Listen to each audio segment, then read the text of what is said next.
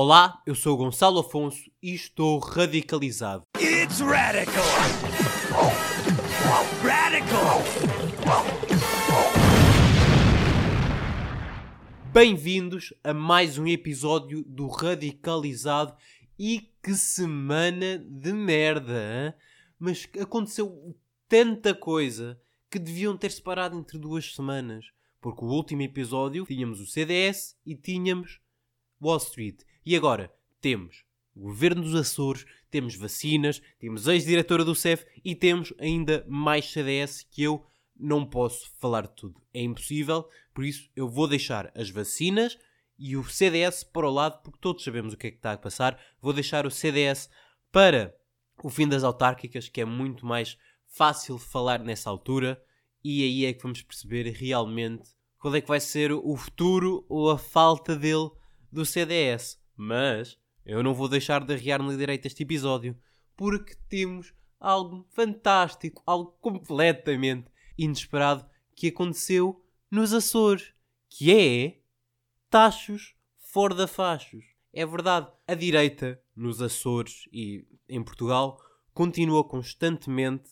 com a política, com o jogo político e de propaganda política dos tachos familiares do PS. O que é um facto, é um problema, mas o que é que aconteceu nos Açores, onde o jogo foi todo vamos tirar de lá o PS para acabar com este jogo do hashtag cumprimos, a grande propaganda da IEL, hashtag cumprimos.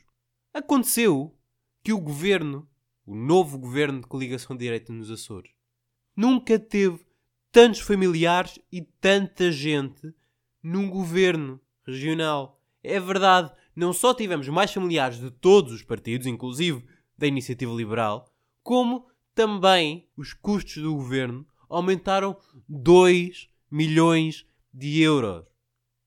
E eu pergunto-me: alguém realmente está surpreendido? Há alguém que foi apanhado de surpresa com isto? Bem, talvez alguns neoliberais da iniciativa liberal, que felizmente veio dizer que não apoiaria nenhum orçamento regional que implicasse o aumento de custos do governo.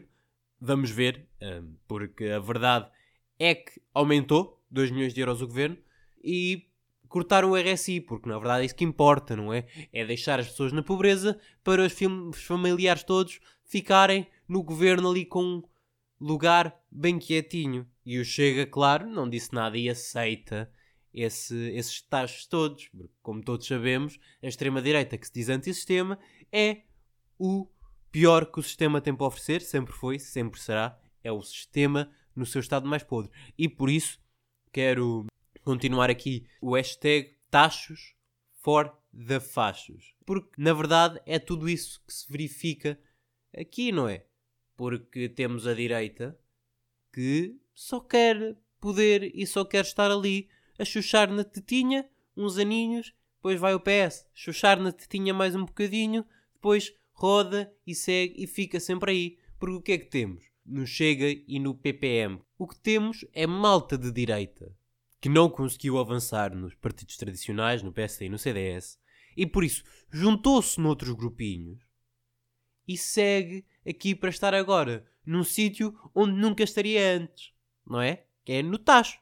Porque o novo, o aliás, porque o candidato, o deputado do Chega eleito nos Açores, principal, é um ex-PSD, um ex-CDS e um ex-PPM. Ou seja, andou ali a rodar à procura de tachos até que encontrou um.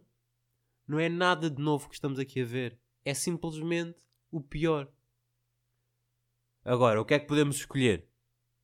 O PS, que continua a ter taxas, mas menos?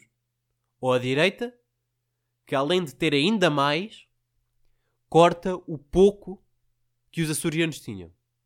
Corta o RSI, que é necessário para a vida das pessoas. Eu não sei, eu sinceramente preferia nenhum.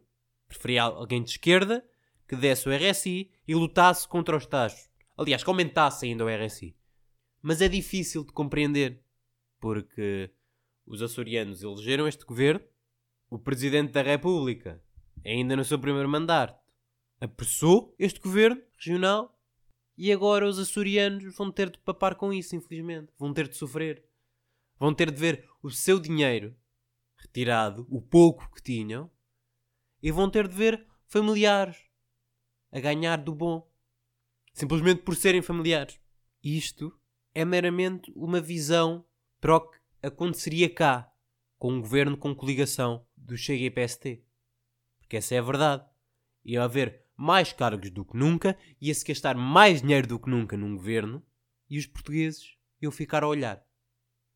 Eu espero que isto nunca aconteça cá, mas eu não quero estar só a arriar na direita, porque é o que eu tenho andado a fazer há dois programas já. Por isso, hoje vamos falar mal do pior ministro da Administração Interna que provavelmente este país já viu, Eduardo Cabrita. Eu ainda não tinha este programa quando aconteceu todo o problema do CEF, aquele nojo, não é? a falha do Estado português e a reação irrisória do nosso ministro da Administração Interna, que já devia ser ex-ministro, o problema da demissão da ex-diretora do CEF, que era para ir para Londres, mas não, afinal ficou cá e vai se tornar assessora no grupo de trabalho dos vistos Gold. Mas atenção, como é óbvio, toda a gente passou-se com, com esta brincadeira porque é gozar com a nossa cara, não é? E o Eduardo Cabrita ainda veio dizer: Não, calma, ela não vai ser assessora. Ela faz parte do grupo de trabalho da assessoria da revisão dos vistos Gold. Atenção, ela não é assessora também. E ainda piorou. Disse depois que seria pior que ela recebesse sem pagar. Já, yeah, seria pior, cabrita. Sabes o que é que seria bom? Ela nem trabalhasse em qualquer coisa tivesse a ver com a reforma do CEF, nem que recebesse. Porque o que ela fez foi mentir e foi permitir que um cidadão fosse morto às mãos do Estado. Não é? E tu, cabrita, estás a fazer com que ela não sofra nenhumas consequências. Mas é normal, porque tu também não estás a sofrer nenhumas consequências. Porque tu não tens o mínimo de espinha dorsal, cabrita. E sim, estou-te a tratar por tu. Porque eu trato por você pessoas que merecem respeito. O facto de ninguém ter sido responsável politicamente sobre o que aconteceu dá-me uma raiva imensurável. Porque é verdade que demissões não resolvem nada. No fundo, alguém pode se demitir e no fim mantém-se tudo igual. Mas as demissões são um ponto de partida. Porque o cabrita estar lá para reformar o CEF não faz sentido nenhum. Porque o Cabrita não está lá a fazer nada. O Cabrita perdeu toda a sua legitimidade várias vezes. Ninguém confia no Ministério da Administração Interna. E este é só mais um dos erros que o PS tem andado a cometer nesta legislatura. Porque esta legislatura tem sido horrível em tantos aspectos que se não fosse a pandemia já tinha caído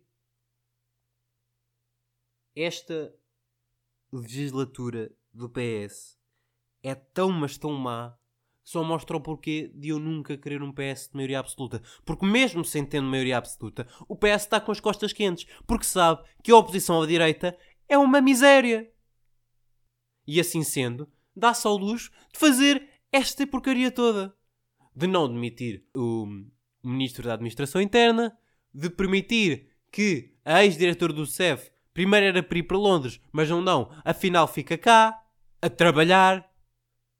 De permitir que seja preciso nove meses para a família do, do pobre cidadão que foi assassinado a sangue frio pelo Estado português demore a, nove meses a receber uma imunização, de ter de ser a família a pagar pelo corpo, para a transladação do corpo. E isto é só o problema do CEF. A verdade é que se fosse qualquer outro contexto, este governo já não existia. Essa, essa é a grande verdade. E é difícil, sabem? Porque temos um governo que vai lidar com a recuperação da maior crise de sempre e é um governo sem qualquer visão para o futuro, sem qualquer planos de longo prazo e que não tem oposição. O PS tem o país inteiro nas mãos e nem sequer é um governo de maioria absoluta. Porque temos um PST na miséria, temos um CDS desaparecido e a esquerda, pronto, está onde está, não é? O Bloco de Esquerda tentou fazer verdadeira oposição, bater o pé, e o que aconteceu foi que sofreu nas sondagens, na opinião pública, por causa da pandemia. A pandemia foi a melhor coisa a acontecer ao PS.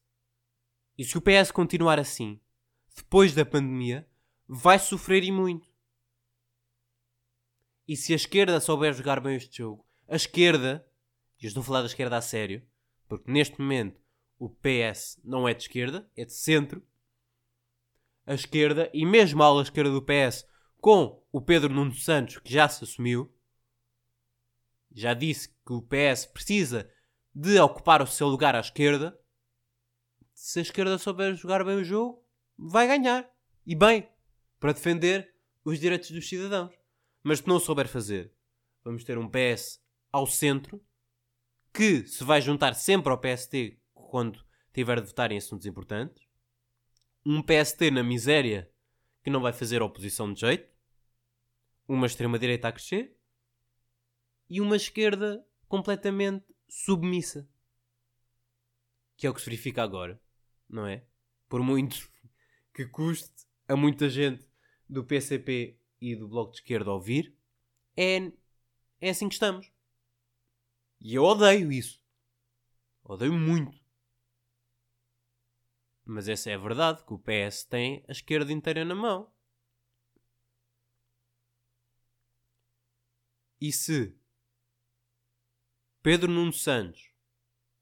Seguir António Costa, acho que é possível um governo de esquerda, uma geringonça a sério, não o que quer que tenha sido isto da segunda legislatura, que não foi nada, e uma geringonça capaz de melhorar a qualidade de vida dos cidadãos, de ajudar quem precisa, mas que se não se começarem a impor já,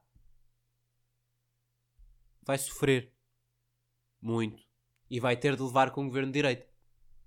E acho que ninguém quer isso. Nem mesmo o PS quer um governo de direita nem a mesma ala mais central do PS quer um governo de direita. Mentira. Provavelmente há uma ala da direita do PS que prefere um governo de direita a um governo liderado pelo Pedro Nunes Santos. Porque essa é a verdade, não é? Agora, o que temos de ver é se no próximo Congresso Nacional do PS, António Costa provavelmente vai sair líder, mas Pedro Nuno Santos se assume como a verdadeira oposição a António Costa. Algo que já o fez, inicialmente, para um artigo para o público, se não me engano. Seguiu a linha do Adolfo Mesquita Nunes. Não era daí que eu estava à espera, estava à espera de alguém do PSD, mas o PSD ficou quietinho. Sinceramente, eu preferia um Pedro Nuno Santos a um António Costa como Primeiro-Ministro. Mas o Pedro Nuno Santos tem o prato cheio neste momento com a TAP e tão cedo não se vai livrar desse prato cheio. Agora, se eu acho que um dia vamos ver Pedro Nuno Santos como Primeiro-Ministro, acho.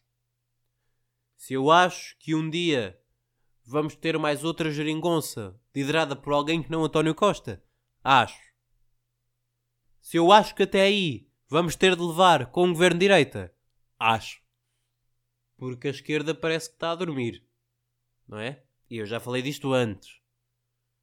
Porque o que é que temos? Temos um PS central por isso finge que não vê nada de nenhum problema a sério, nem que tem de ter planos de longo prazo.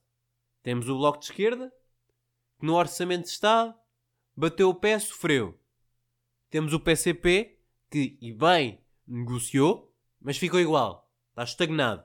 E temos a ala mais à esquerda, do PS, que só agora levantou a cabeça e disse é preciso o PS assumir o seu lugar de centro-esquerda é capaz de resultar? Eu espero que sim. Eu quero genuinamente acreditar que sim. Por mim, no próximo, nas próximas legislativas, já não era António Costa a concorrer como cabeça lista do PS. Mas eu não sei. Mais uma vez, estou completamente perdido em relação ao futuro do panorama político português. Eu estou dividido entre o que eu quero, como pessoa de esquerda, e o que provavelmente vai acontecer, que é o António Costa ser primeiro-ministro durante mais duas legisla legislaturas. O que é uma pena, porque acho que ninguém gosta do PS Central a não ser o PS Central. Nem a esquerda, nem agora a ala à esquerda do PS, nem a direita, que era um PS no poder. Por isso, um PS Central não satisfaz ninguém a não ser o PS Central. E quando não se satisfaz ninguém, vemos os extremismos a crescer. E ninguém quer isso. Exceto o extremismo.